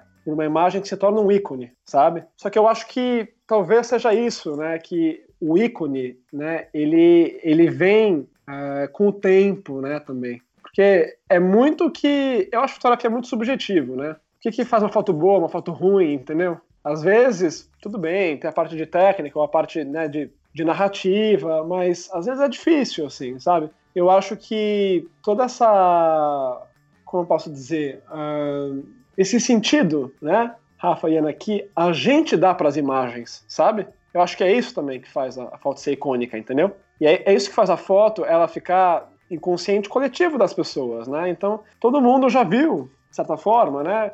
Todo mundo gosta de fotografia já viu um Cartier-Bresson, né? E o que que remete, né? Esse Cartier-Bresson, né?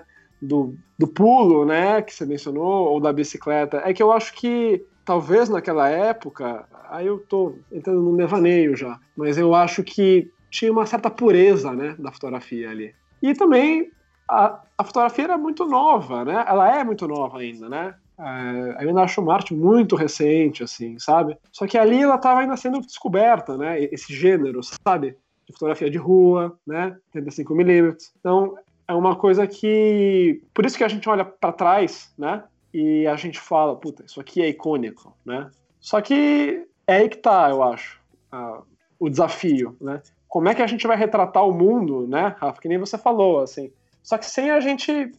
Eu acho legal a gente trazer essa bagagem, né? Eu acho que para você ser fotógrafo, você tem que ter uh, uma bagagem muito ampla, né? Não só de fotografia, sabe? Você tem que estudar nadar, você tem que estudar a Julia Margaret Cameron, né, que eu contei aqui a história, do século XIX. Você tem que estudar também, sabe, é, os pintores também, né? Sabe, Renascimento e tal. Então, assim, eu acho isso muito importante, mas eu acho muito importante também a gente não, não se perder, né? É, porque a gente está, né, Rafa, numa fase, é, uma metamorfose, né, da fotografia como linguagem. Então, eu acho que muita gente fica, né, sabe, o que que que, que é fotografia hoje, né? Sabe, você tem gente fotografando com celular e gente fotografando com filme, né? com uma câmera super antiga, entendeu? Tem gente que faz daguerrótipo ainda, né? Eu acho muito legal, sabe? Porque no, no fim do dia são imagens, né? É, é o nosso mundo, né? Acho que é isso que fotografia tem junto com o cinema, né? Que eu acho fantástico.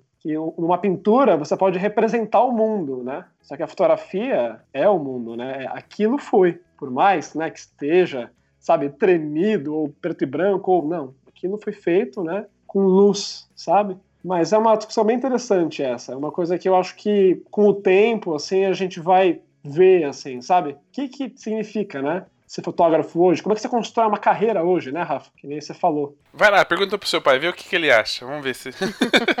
Duas horas de programa, só com a dele, resposta dele.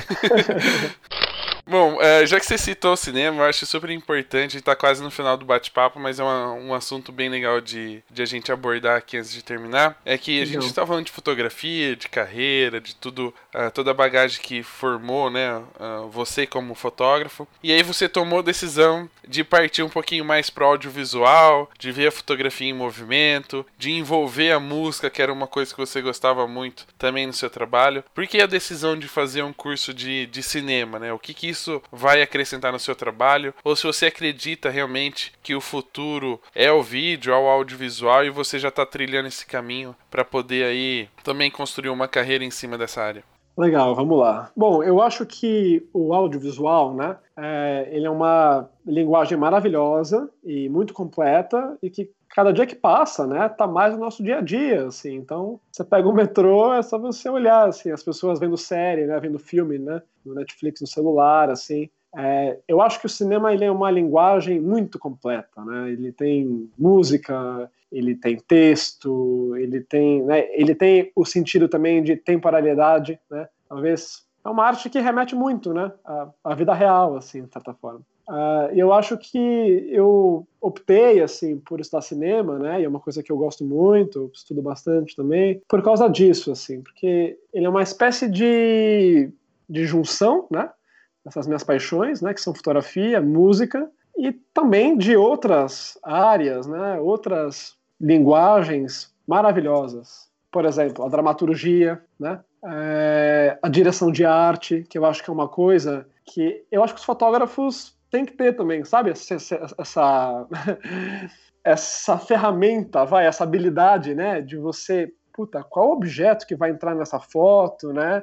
De que jeito? Porque tudo isso vai compor a sua imagem. Então, para mim, o cinema e a fotografia andam muito junto. E tem até uma, uma frase que eu acho muito legal, de um filme do Godard, que é assim: é, se fotografia, né, é uma verdade, fotografia são 24 verdades por segundo. Eu acho muito bacana isso, né? Porque foto, é, cinema é isso, né? São 24 frames, 24 fotos por segundo, né? Ou 30 ou 60, mas enfim. É, então eu acho que hoje em dia, pensando no futuro, assim também, eu acho que o vídeo. É, bom, a gente já tá vendo, né? No, no Instagram, nas redes sociais, a quantidade também, né? De de programas e de plataformas de streaming, né? Não é só Netflix, né? Tem vários, né?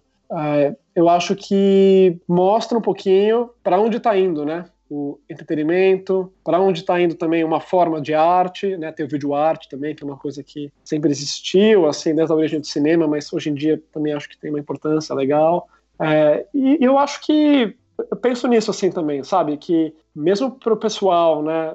É, uma vez eu, dei um, eu fui convidado para dar um workshop sobre isso é, em Canela, né? No Canela Foto Workshops, que é um evento muito bacana organizado pelo Fernando Bueno. E o workshop, né? Eu lembro que eu falei com ele, ele falou: Ah, Lourenço, acho legal você contar um pouco, né? Você trazer, você é jovem, mas contar um pouco, sabe? Você filma, fotografa, né? É, você trazer um pouco isso. E, e aí esse, esse workshop que eu montei, assim, eu chamei de vídeo para fotógrafos, né? Porque eu acho que mesmo que você seja uma pessoa que não esteja interessada em trabalhar com cinema ou com vídeo, que de fato é outra área, exigem outras habilidades, eu acho que o vídeo pode ser uma ferramenta muito legal de você se expressar, de você vender o seu trabalho, entendeu?